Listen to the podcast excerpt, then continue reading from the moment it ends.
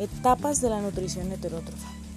La nutrición heterótrofa incluye los procesos que permiten incorporar, transportar y eliminar sustancias, gracias a las cuales los seres vivos heterótrofos transforman los nutrientes y liberan la energía que contienen para que las células puedan utilizarlos.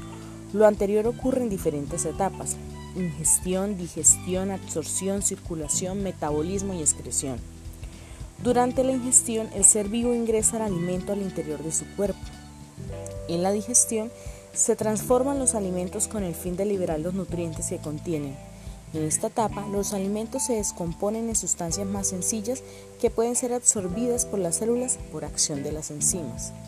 Durante la absorción, los nutrientes pasan hasta la célula, o a las células que forman a un ser vivo.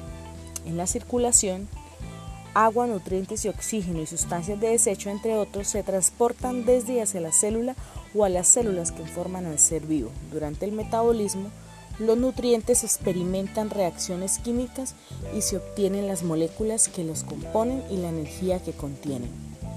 En la excreción, las sustancias que el ser vivo no utiliza o de desecho son eliminadas al exterior.